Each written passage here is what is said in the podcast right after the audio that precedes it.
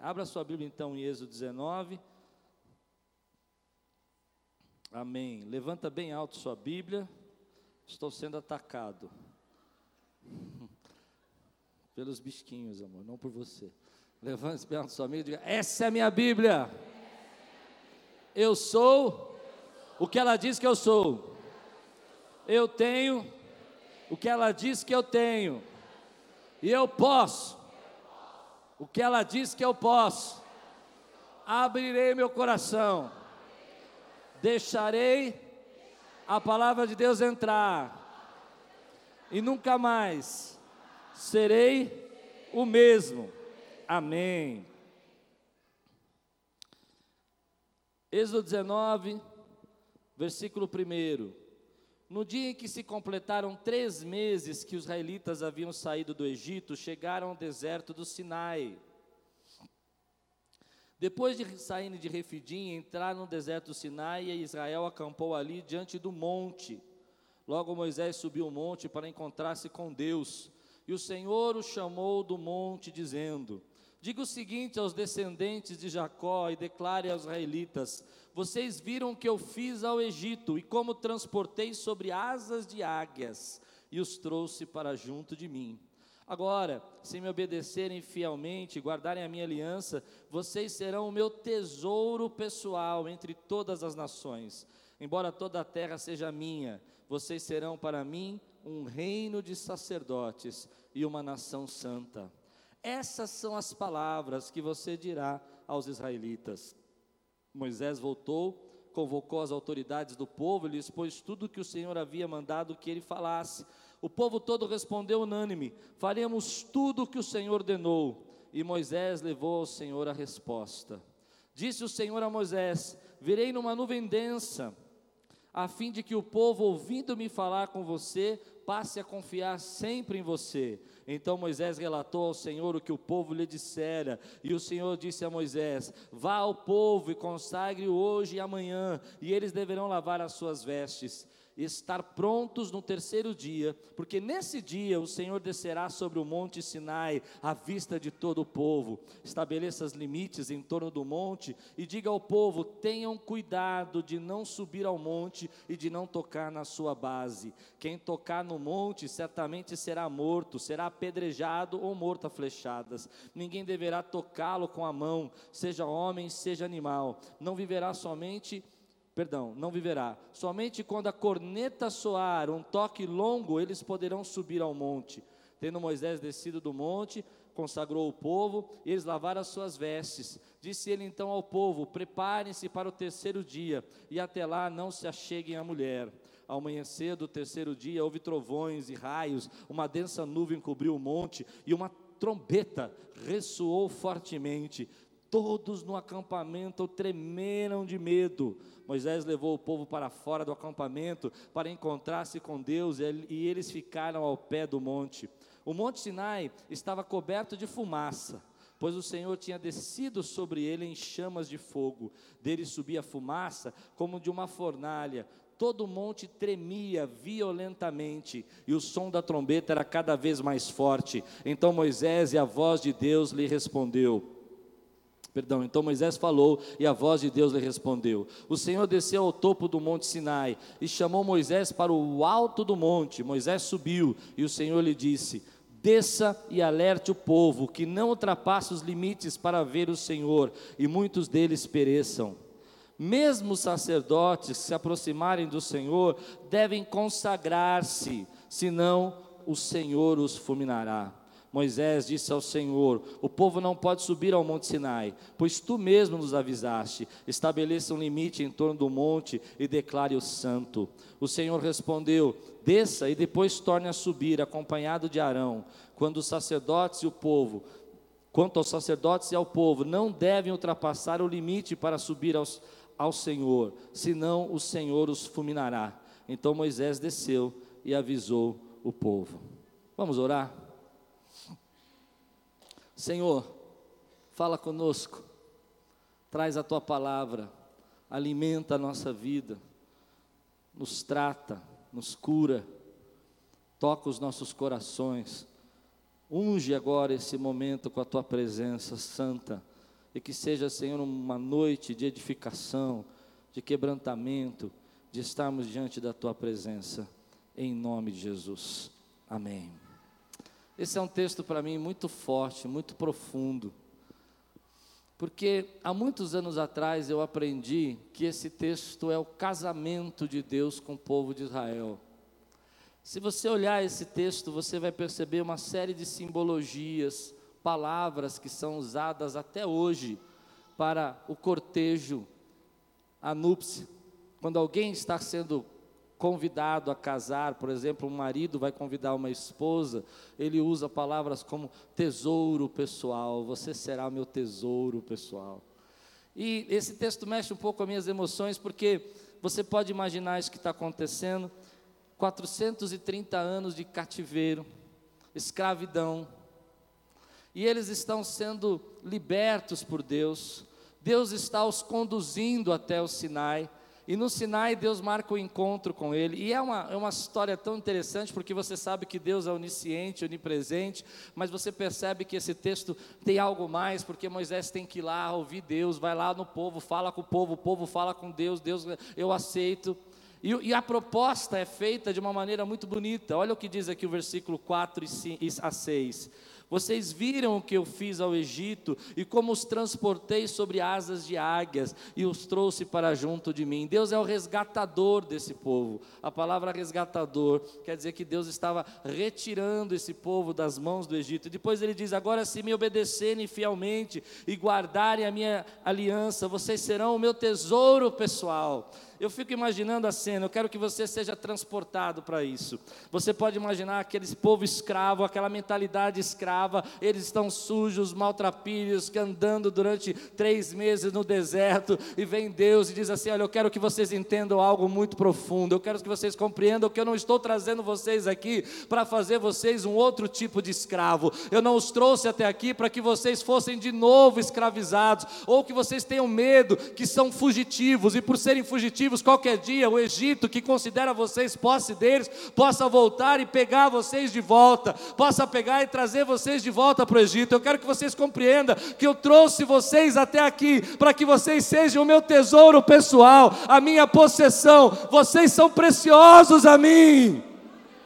Para mim isso é muito forte. Quem são eles? Não são nada. Que tipo de nação? Nenhuma. São escravos, são pessoas que tiveram 400 anos de vergonha, 400 anos de dor, mas isso é o amor de Deus por eles, dizendo: Ei, eu quero que vocês entendam, vocês não são qualquer um, vocês serão a minha nação de reis e sacerdotes, vocês serão o meu povo. É muito forte, meu irmão. É muito forte. Deus está dizendo: Eu não sei o que você vê a seu respeito, eu não sei o que você pensa a seu respeito, eu não sei o que você acha que você é, mas eu quero dizer o que eu penso a seu respeito. Deus está dizendo: Você é minha noiva. Quantos podem dizer glória a Deus aqui, meu irmão? É muito forte. E eu fico imaginando o impacto, a mentalidade. Porque você não esquece que você é escravo assim. Você nasceu escravo. Pense um pouco, querido. Eles nasceram escravos. Eles viveram embaixo de juízo. Eles não tinham escolha. Eles não tinham oportunidade. Eles não tinham ideia do que eles podiam fazer. Eles eram posse, produto. Mas agora Deus diz para eles, fala assim, olha, eu quero contar para vocês porque que eu trouxe aqui até vocês aqui com asas como águia. E ele diz, você vai dizer para eles que se você, eles quiserem me amar, me obedecer, eles serão meu tesouro pessoal, eles serão a minha nação santa, eles serão meu sacerdócio real. Vocês não são escravos, são noivas. Aleluia. Então Moisés, vai e Moisés vai até eles e diz assim: Olha, eu tenho uma notícia para dar para vocês. Deus quer casar com vocês. e eles falam: Uau, como assim? Quem somos nós? Não, Deus não quer apenas que vocês o entendam como outro Deus. Deus não quer que vocês o vejam apenas como uma outra, uma outra possessão. Deus não trouxe vocês aqui para ser escravos novamente. Ele quer que vocês sejam a nação dele, o sacerdócio real, o baluarte deles, o tesouro pessoal dele. E aí o povo diz: Sim, nós obedeceremos. Então Moisés sobe o monte de novo. E olha, é difícil subir aquele monte, irmão. Eu subi aquele monte lá, é pesado. Quatro horas subindo. Moisés sobe de novo o monte, quatro horas. De acordo com Charles Swindon, ele subiu sete vezes, eu não sei. Eu tentei contar, mas não consegui. Ele sobe o monte, diz: Deus, você entende a simbologia aqui? Deus é onisciente. Deus, eles, eles toparam, eles querem casar. Lindo isso, né? Quantos acham isso lindo? Quantos podem dizer amém, querido? Aí eles dizem, então agora volta e fala para eles se separarem, se preparar, que vai começar o preparativo do casamento. Então eles têm que voltar lá. E aí Moisés volta e fala assim: ó, Deus mandou vocês se purificar, se preparar, que o noivo está vindo, o noivo vai chegar. E eles falam, ok, o que, que nós temos que fazer? Lava as roupas, troca as vestes, põe vestes limpas, se prepare, se consagre, porque no terceiro dia vai, vai ter o casamento. Aleluia. Quem eles eram? Escravos. Nem eram nação mas Deus os amou. Sabe o que isso revela a respeito do nosso Deus? Um dia Deus olhou para você e você era um escravo. Um dia Deus olhou para você, você era um escravo do pecado, você era um escravo da morte, você era um escravo do juízo, você estava condenado. Mas Deus olhou para você e disse assim: Eu amo você, e você agora é minha noiva, é o meu povo, é o meu sacerdócio real, é a minha nação santa, é de vocês que eu vou fazer o meu maior testemunho, eu faço de vocês o meu tesouro pessoal. Aleluia! Ele faz de você o tesouro pessoal. Deixa, deixa eu explicar isso. O tesouro pessoal é o seu iPhone. Não, vou explicar melhor. Você já tentou pegar um iPhone de um adolescente? Já tentou? Não dá, né? Já, já tentou?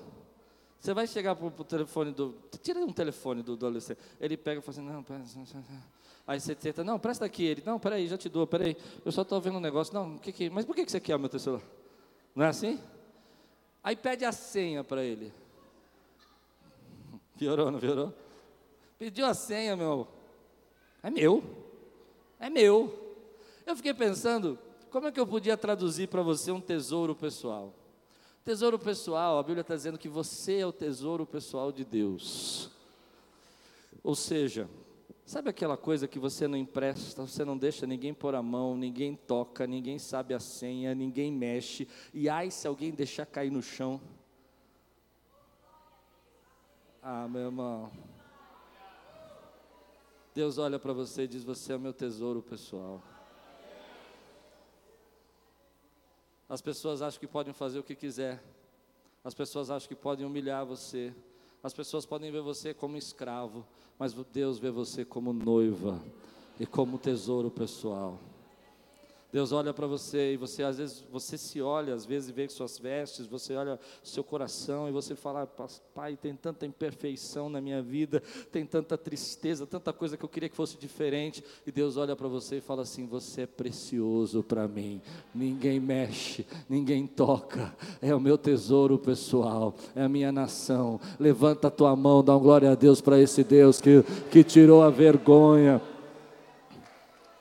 eu estou convencido, mas muito convencido, que algumas pessoas não se veem como a noiva, não se veem como tesouro pessoal de Deus. Algumas pessoas estão na igreja e elas dizem assim: Ah, eu acho que Deus não se importa comigo. Eu acho que Deus não liga para mim, não vê o que eu estou passando, não sabe os meus sentimentos, as minhas emoções. Deixa eu dizer, a Bíblia está dizendo que Deus trouxe essa nação por um deserto inteiro para trazê-lo para perto dele. Deus está trazendo você para perto dele. Você precisa se enxergar como Deus te enxerga. Deus vê você como filho dele. Deus vê você como precioso para ele. Deus sabe das suas dificuldades, ele está com você. Meu irmão, eu quero agora dar um brado nessa igreja e dizer: você é noiva. Você está cheio da presença dEle. O mundo quer dizer que você é escravo, as pessoas querem dizer que você não é capaz, mas Deus está dizendo para você: eu coloquei você e casei com você e fiz uma aliança com você. Ele tem uma aliança conosco. Quírios, Jesus tem uma aliança conosco. Aliança é muito forte não é? Às vezes você acha que sua vida está acabada, que você não vai sair dessa, mas sabe o que me sustenta nessas horas? Eu, eu quando estou passando uma dificuldade financeira aqui na igreja, um problema, ou sei lá o que, eu falo, não, peraí, peraí, deixa, deixa não, pera um pouquinho. Eu estou assustado, Já ficou com medo? Estou com medo, mas eu preciso lembrar de uma coisa: Ele tem uma aliança comigo. Defina a aliança. Deixa eu dizer uma coisa para você. Eu sou casado com, a Lupe há 24 anos. Acertei, né? Graças a Deus. Vou fazer 25. Você acha que depois de 25 anos, ou 24 anos, ou antes, ou há 10 anos atrás, alguém podia mexer com ela?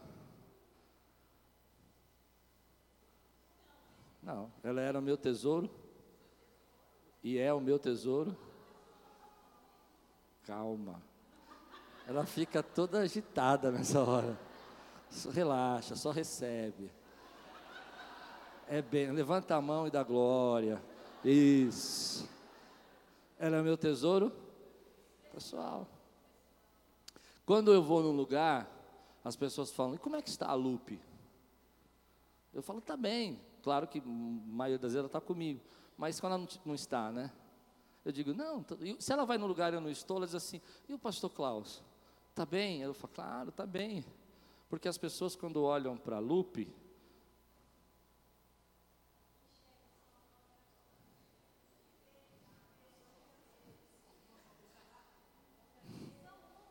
veio em uma pessoa só. Amém, queridos? Pois bem, eu quero dizer uma coisa para você. Quando Deus olha você, Ele vê como filho, como noiva e como aliança. Uma aliança que não pode ser quebrada. E todo ataque, todo levante do Egito não pode roubar você das mãos de Deus. Se isso é um privilégio para você, como é um privilégio no meu coração, porque me alegra muito saber que as pessoas podem olhar para mim e dizer: Ih, você não tem nada, e Deus fala: Você é meu filho. As pessoas podem olhar para mim e dizer: Ih, você não pode, e Deus fala: Você pode porque é minha noiva. Levante sua mão e dá um glória a Deus, querido, só exalta. Aleluia. Somos a noiva. Então o casamento acontece. Três dias depois, Diz a Bíblia, lá no versículo 16, se você está com sua Bíblia aberta. Versículo 16: Ao amanhecer do terceiro dia, houve trovões e raios, e uma densa nuvem cobriu o monte, e uma trombeta ressoou fortemente. Todos do acampamento tremeram de medo. Moisés levou o povo para fora do acampamento para encontrar-se com Deus. Eles ficaram de pé no monte. O monte Sinai estava coberto de fumaça, pois o Senhor tinha descido sobre ele em chamas de fogo. Você pode imaginar esse casamento? Trombeta. Você já foi em casamento com trombeta? Pá, pá, pá, anunciando que vai entrar. Não, estão entendendo, né? Anunciando fogo, terremoto, a terra treme, o povo com medo. E aí eu fiquei imaginando os céticos da Quírios. Agora eu vou me complicar. Tenha paciência. Eu fiquei imaginando as pessoas lendo esse texto e falando: Meu Deus, como esses crentes são primitivos, né? Trombeta, fogo na montanha. Porque o Monte Sinai é uma série de montanhas gigantes, assim, de pedra, que talvez fosse um vulcão naquela época. Eu li um comentário de uma pessoa dizendo assim: Olha, eu acho isso incrível, as pessoas pensam que isso aconteceu, mas talvez aquele povo era tão primitivo que começou a ver a terra tremer e falou: É Deus. Embora, né, irmãos, vamos fazer uma defesa da palavra, que foi no terceiro dia, exatamente no dia que Deus falou que o chão ia tremer e que Deus ia chegar. Mas, eu fiquei imaginando algumas pessoas olhando para mim e falando assim: Pastor, eu saí de casa, peguei meu carro, vim aqui para o senhor dizer que Deus casou com o povo no Sinai e que o chão tremeu. Isso foi um terremoto, foi um vulcão. E aí eu fiquei pensando, como eu posso dizer isso para as pessoas? Sabe, às vezes, nós não precisamos de um terremoto ou de um vulcão para saber que Deus está no lugar. Quantos podem dizer amém por isso, querido? Por exemplo, se você está passando por uma situação onde você acha que alguém está te seguindo, mesmo que ninguém falou nada para você, você simplesmente, simplesmente sentiu, sabe, você sabe. Ah, ou você vai para uma reunião e chega numa reunião, o clima está pesado, sabe? Ainda não começou a reunião, nada aconteceu, mas você vai entrar na reunião e você fala: Uau! Já aconteceu isso com você? Como é que você sabe que aquele clima está pesado?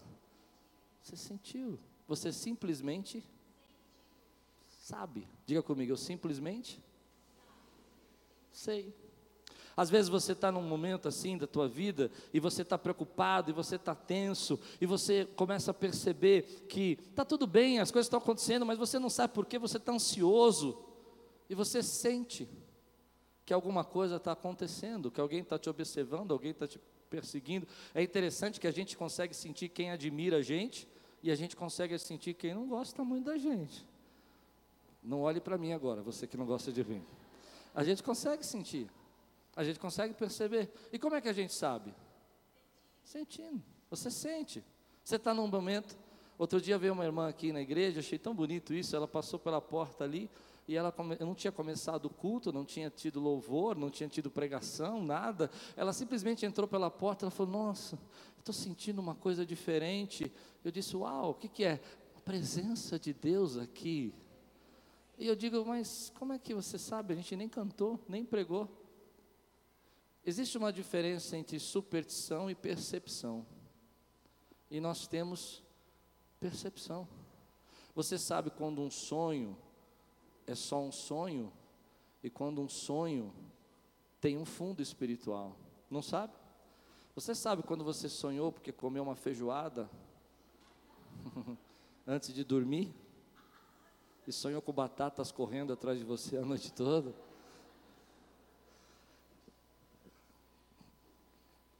Eu falei que eu ia falar de novo isso. De manhã eu falei, eu não acredito que você falou isso. Eu falei isso. Mas você sabe também, quando você teve um sonho, e que aquele sonho não era só um sonho. Quantos sabem? Quantos já passaram por isso? Você sabe. Você sabe até, por exemplo, que você tem cansaços diferentes. Quando você corre lá 5 quilômetros, você sente um tipo de cansaço, não é? É diferente. Mas quando você, por exemplo, faz uma prova de matemática e ela é pesada, você tem um tipo de cansaço diferente. Mas também quando você ouve problemas e as pessoas estão desesperadas e elas precisam de oração, precisam de ajuda e você está ajudando ela, você sente um cansaço diferente. E como você sabe? Você simplesmente sabe, você sente. Quando eu leio esse texto, eu consigo enxergar que esse terremoto era mais que um terremoto que essa fumaça era mais que uma fumaça. Havia mais de Deus.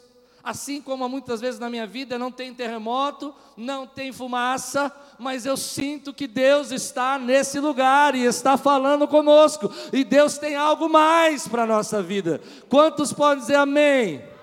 E como você sabe? E como você sabe? Porque você percebe. E como você percebe? Você percebe porque você é um ser espiritual. Você foi criado também de forma espiritual. E você discerne o mundo espiritual. E você consegue sentir a presença de Deus no mundo espiritual. E você sabe que Deus está aqui nesse lugar. E você sabe que Deus fala com você. E às vezes você não precisa estar numa igreja, mas você sabe. Alguém diz algo para você, e você sabe que aquela frase que a pessoa disse a você, não foi apenas uma frase, mas alguma coisa Deus queria dizer para você. E aí eu pergunto para você: não, mas isso foi apenas uma palavra que ele disse, foi apenas uma frase que ele falou, e você diz: não, tinha algo mais ali. E eu pergunto: como você sabe? Você diz: eu sei, porque você percebe a presença de Deus. O que eu quero dizer para você, querido, é que Deus tem um sinai para nós.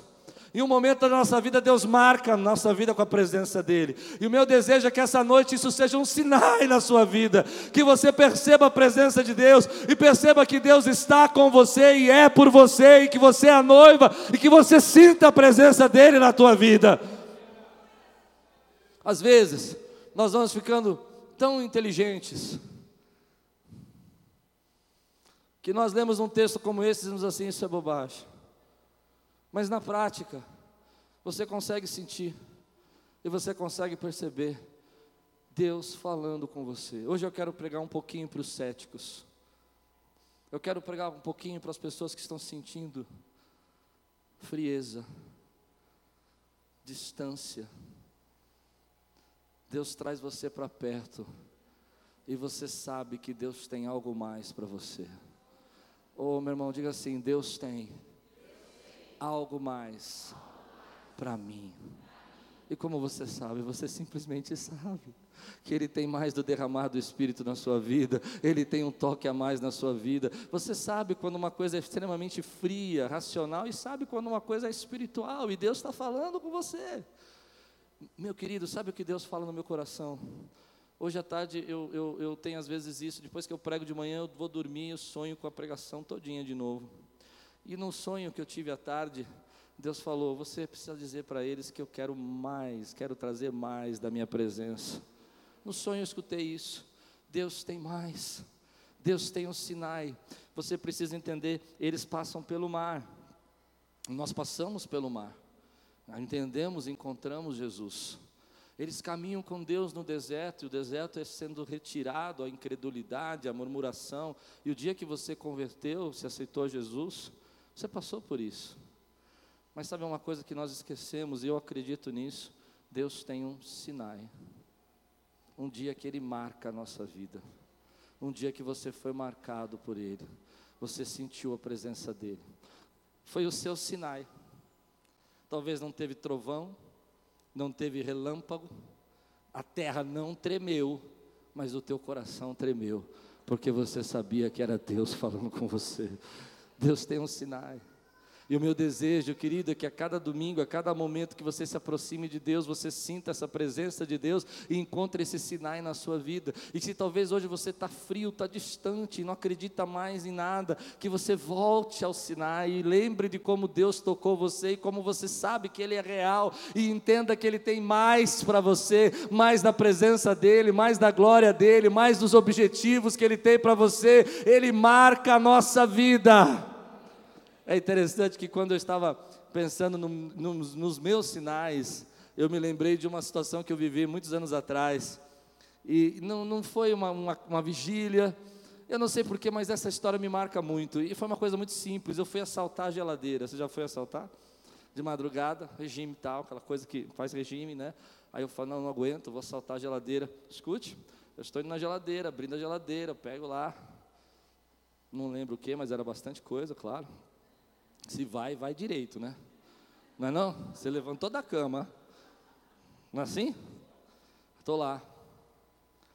E de repente eu começo a sentir uma presença de Deus. Algumas pessoas vão dizer, você estava deprimido. Não, não estava. Já sentiu? E você começa a sentir que o ambiente está sendo preenchido pelo amor de Deus. O chão não tremeu, a fumaça não veio mas eu comecei a sentir a presença de Deus e comecei a chorar. Não chorar de tristeza, mas chorar de alegria pela presença. Porque quando você sente o amor de Deus pela sua vida e você vê que você é a noiva e que Ele tem uma aliança com você, esse é o seu sinal. E como você sabe? Você sente, você percebe. Eu quero falar para aqueles que estão frios. Me perdoe, querido. Deus está chamando você para perto. Ele tem mais para você da presença dEle. Ele tem mais para você da experiência com Ele. Ele tem mais para você da glória dEle na sua vida. Ele tem um sinal. Feche os seus olhos um pouco. Se alguém aqui hoje se sente frio, se sente distante, mas sente que Deus está falando com você, que Deus tenha uma marca, um sinal para a tua vida hoje. Que hoje é um dia de você ser reavivado, reanimado, estar mais próximo dEle. Eu não terminei a pregação ainda, mas eu quero fazer um apelo. Levante sua mão, querido, eu quero orar com você agora. Esse é o seu sinal. Ponha bem alto sua mão. Deixe o Espírito Santo agora ver a sua mão levantada aí, dizendo: Eu aceito essa aliança. Eu aceito esse casamento, eu aceito esse propósito, eu aceito ser sua noiva, eu aceito viver a sua glória da minha vida, eu aceito a receber. Você que está com a sua mão levantada, eu quero orar por você. Senhor, Eu quero abençoar esses meus irmãos agora e pedir que eles sejam marcados pela tua presença, que essa noite seja um sinal na vida deles, que eles vejam tua glória, tua fumaça, o teu poder, a tua unção e que eles saiam daqui dizendo: hoje aconteceu algo diferente, eu renovei a minha aliança com o Senhor. Se você ora comigo assim, diga amém. Aleluia, aleluia. Então, o casamento vai acontecer. Trombetas, fogo. E veio uma parte aqui que é bem, bem, bem difícil, mas eu preciso pregar. Como um pastor, eu vou pregar. Deus diz assim: faça uma linha e diga para eles não cruzarem essa linha. Diga comigo, não cruze a linha. Toda a história de GPS e do livro de, de Êxodo, nessa jornada que eles estão, a linha é temor, a linha é respeito. Deus está dizendo: Eu sou um Deus santo. Diga comigo: Deus é um Deus santo. E Deus está dizendo: Olha, vocês vão criar uma linha, eles não vão passar, porque eles precisam entender que todo casamento tem direitos e tem deveres. E um casamento, quando você não entende, você não compreende quais são as suas responsabilidades. Num casamento que você não entende qual é a sua verdadeira responsabilidade. Num casamento que não tem respeito, o casamento acaba. Quando um casal não respeita o outro, o casamento acabou. Eu já via casamentos acabarem na igreja, porque uma pessoa começa a dizer: Eu vou fazer desse jeito, a outra vou fazer daquele jeito, e eu vou fazer assim, eu acho que é desse jeito, não me importa o que você pensa. O respeito termina, começamos a tratar as pessoas que nós amamos menos do que as que nós não conhecemos, perdemos o respeito e o casamento termina. Deus está ensinando para nós uma coisa: você precisa de respeito a Ele. Quando a gente fala temor, a gente entende temor como medo. Mas aí eu entrei numa crise. E eu quero bater um papo com vocês agora. Até agora eu estava pregando, agora eu só quero conversar. Só conversar. Calma, nós vamos conversar. O que é respeito a Deus? O que, que nós entendemos hoje como respeito? Eu, eu, eu nasci numa geração, só estou conversando, amém? Que, por exemplo, se você falasse alguma coisa, respondesse ao meu pai, o que acontecia se você respondesse ao seu pai? Eu me lembro uma vez que eu estava na igreja, eu estava sentado assim, e de repente eu comecei a fazer aquele sassarico de criança, sabe aquele sassarico? Só estava meu pai assim com a mão no meu pescoço assim, me arrastando para o banheiro. E no banheiro ele teve uma conversa muito amorosa comigo, falando: Filho, você é lindo, maravilhoso, você é o máximo. Mas eu entrei em crise porque nós é, estamos perdidos numa coisa que eu acho que é extremamente perigosa, que é o respeito. Quando nós não respeitamos mais as crianças, nós a colocamos junto com homens nus. Forte isso, né? Quando nós não respeitamos mais, por exemplo, as autoridades e as pessoas, você entende? Nós cruzamos um limite. Então eu fui para os universitários, porque eu não sei, a minha geração entendia a respeito de um jeito, a geração que está vindo depois de mim entende de outro jeito. Fui para minha filha, minha filha é a minha teóloga moderna. Filha, defina para mim respeito a Deus, que eu não sei como é que é respeito, porque hoje a gente, né? Amém? Sim, irmãos? Só estou conversando. Amém? E ela disse assim: Pai, eu vou responder a sua pergunta com uma pergunta.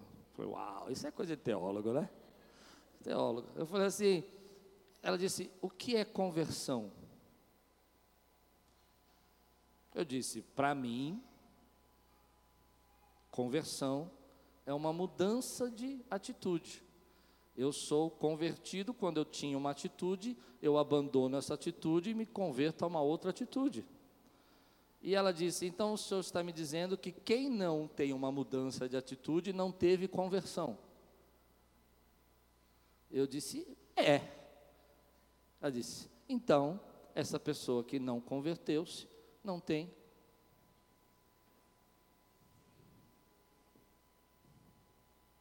Se há uma linha que eu não quero cruzar, é a linha do respeito a Deus. Se há uma linha que eu acho que você vai se arrebentar se você cruzar, é a linha quando você pede o respeito a Deus. Quando você começa a tratar Deus como qualquer um, de qualquer jeito, a única forma de eu entender isso, me perdoe, é porque você está tendo um relacionamento com Deus raso. Porque todas as pessoas que tiveram um relacionamento com Deus profundo, eles viram a glória de Deus, e eles ficaram impactados com a glória de Deus, e eles clamaram frases como: Eu sou um homem de lábios impuros e habito no meio de um povo de impuros lábios, ou clamaram: Miserável homem que sou, porque eles tiveram um relacionamento profundo. Quando eu tenho um relacionamento raso, eu olho para Deus e digo: Olha, eu posso cruzar essa linha. Eu não estou dizendo de costumes, eu não estou dizendo de, de usos e costumes, eu não estou dizendo de uma roupa especial, eu estou dizendo de você ter dentro do seu coração um sentimento profundo de respeito a Deus. Eu quero dizer uma coisa para você: muitas vezes o que me libertou, o que me livrou de ter problemas na minha vida, muitas vezes o que me fez não entrar em situações na minha vida que poderiam ter me prejudicado, foi temor. É o temor que faz você às vezes pensar duas vezes, é o temor que faz você duas vezes andar num caminho que você fala, espere um pouquinho. Eu me lembro muito da história de José, José sendo assediado pela esposa de Potifar, e José olha para ela e diz assim: Olha, eu não posso fazer isso. Primeiro, porque eu não posso fazer mal aquele que me fez bem, quem fez bem foi Potifar, respeito. Segundo, como eu posso agir dessa maneira com Deus que tem me guardado, respeito mas eu não consigo entender o que as pessoas entendem por respeito. Para mim, eu vou ser bem, bem sincero, a minha visão é essa. Respeito, querido, não se expressa no, só no, no tipo de roupa que você usa. Respeito não se expressa na forma somente que você fala, mas expressa também nas suas atitudes, expressa na maneira como você age, expressa na maneira que você faz.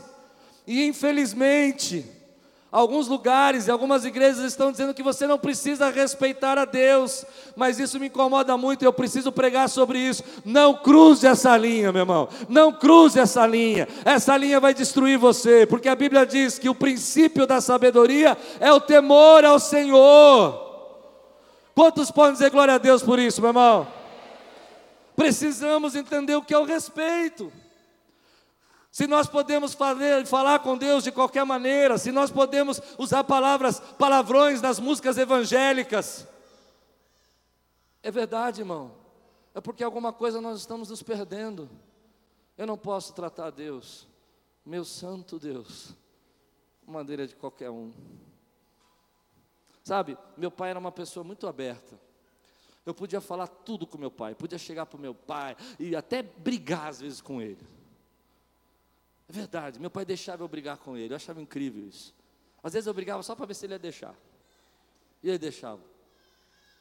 Mas uma coisa eu tinha no meu coração, e tenho, meu pai já faleceu: respeito.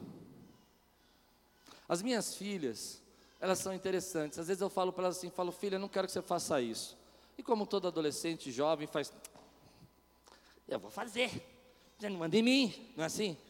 Mas elas vão, e dá uma volta assim na cozinha e volta e fala: Ô pai, por que, que você está falando para não fazer isso aí? Sabe o que é isso? Respeito. Não cruze essa linha. Não cruze essa linha. As suas ações contam sim. A maneira como você expressa o seu amor por Deus expressa no respeito. Eu conversava com um amigo e ele disse essa semana uma coisa para mim, sabe?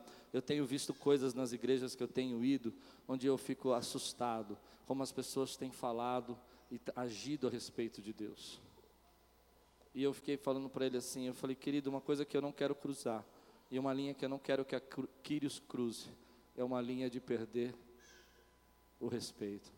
Algumas pessoas olham para mim, sabem que eu sou desse jeito, brincando, não sou religioso, não gosto de religiosidade, não acredito em usos e costumes, mas uma coisa eu tenho no meu coração: um temor por Deus, querido. Deus é santo, Deus é maravilhoso, Deus é poderoso. Deus não é qualquer pessoa, qualquer amiguinho da minha escola. Ele é o Rei dos Reis e Senhor dos Senhores, o justo juiz, o maravilhoso, o eterno, o El Shaddai, o Todo-Poderoso, o princípio e o fim de todas as coisas. Quantos podem dizer glória a Deus por isso, querido? Quantos podem adorar? Se você pode adorá-lo, glorifica o Senhor. Eu quero convidar você a levantar suas mãos para o alto e dizer assim: Ele é santo.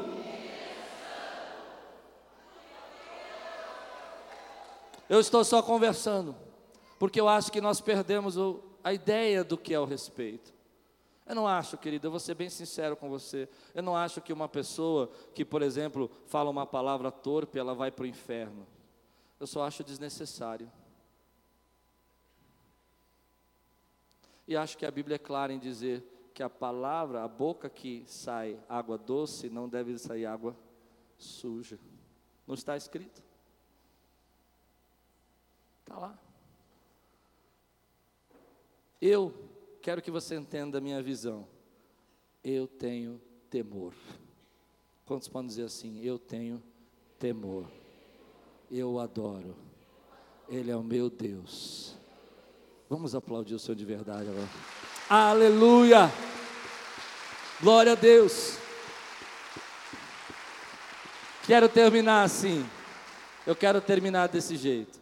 Então, o começo do texto diz que Deus os convida para casar e fala assim: vocês são meu tesouro pessoal. Ensina que o casamento precisa de respeito. Ensina para eles que toda aquela manifestação da glória, da presença dele, é aquilo que eles iam ter para sempre. Mas há uma coisa que esse texto me chama a atenção: é que Deus diz para eles: Eu os trouxe para junto de mim. Deus os trouxe, diga comigo, Deus os trouxe para junto dele. Você precisa entender isso, porque a semana que vem eu quero continuar essa mensagem, nos Dez Mandamentos. Primeiro, Deus está dizendo: Eu estou com vocês.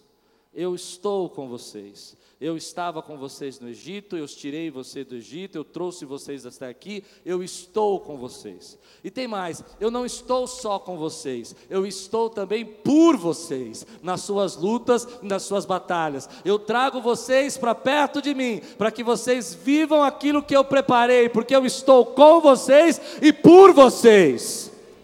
Até agora vocês não entenderam, ele está dizendo. Vocês se viam como escravos, vocês se viam limitados, mas agora vocês precisam entender que eu estou com vocês, eu estou por vocês e vocês são a minha noiva. Eu trouxe vocês para perto de mim.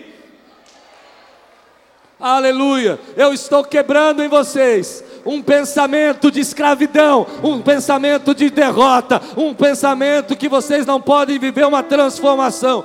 Deus tem transformação. Agora vocês são livres. Eu preciso que isso seja didático. Diga assim: Eu sou livre.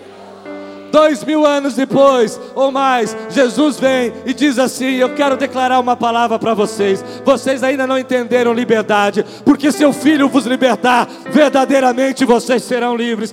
Deus tem liberdade para você, meu irmão. Deus tem essa liberdade. Algumas pessoas ouviram falar do amor, mas só vão sentir o amor quando elas entenderem que o Filho os libertou. Muitas vezes você vive tentando, lembrando do seu passado, sendo escravizado por aquilo que aconteceu, mas se o Filho vos libertou, verdadeiramente você é livre. Hoje, aqui, Deus está quebrando cadeias, trazendo libertações, libertações de depressão, libertações de síndrome do pânico. Você é livre, porque se o Filho vos libertar, verdadeiramente sereis livre. Deus está mudando o pensamento desse povo. Ele está dizendo: Ei, vocês precisam entender quem vocês são agora. Vocês ainda se veem de forma errada. E Jesus vem aqui e diz no meu coração e no seu coração: Eu libertei vocês de fato. De fato. Por que ele disse isso? Porque Jesus entende que lá nas leis, Deus começou a libertação. Mas eles não foram livres de fato. Eles transformaram a religião numa outra escravidão para a vida deles. Eles conseguiram se escravizar de novo. Mas agora Jesus vem e fala assim: se o Filho vos libertar, verdadeiramente você é livre. Querido, há muitas coisas que eu creio que Deus está quebrando, e muitas cadeias que Ele está quebrando, há muitas coisas que Ele está nos libertando. Você precisa entender agora quem você é, o que Deus chamou você, e você precisa compreender que Ele é por você e com você. Deus é por você e com você. Ele tem essa aliança com você. E às vezes nós não entendemos isso, nós vivemos angustiados, tristes, humilhados, e Deus está dizendo: Eu já paguei tudo isso. Há um versículo que eu gosto, que virou uma canção, mas eu não consegui lembrar a melodia dela, que falava assim: que Deus trocou as nossas vestes e colocou umas vestes de noiva e nos adornou com pedras preciosas. Lembram dessa canção? É muito antiga. Vestes de alegria. Não, não, não, não, não. Era da casa de Davi. Muito antiga essa música. Falava assim que Deus trocou as nossas vestes e colocou em nós joias. Nos vestiu de pedras preciosas e nos adornou como noiva. Eu não sei as lutas que você passa, eu não sei as dificuldades que você está passando, mas eu quero dizer para você que Deus é por você e é com você.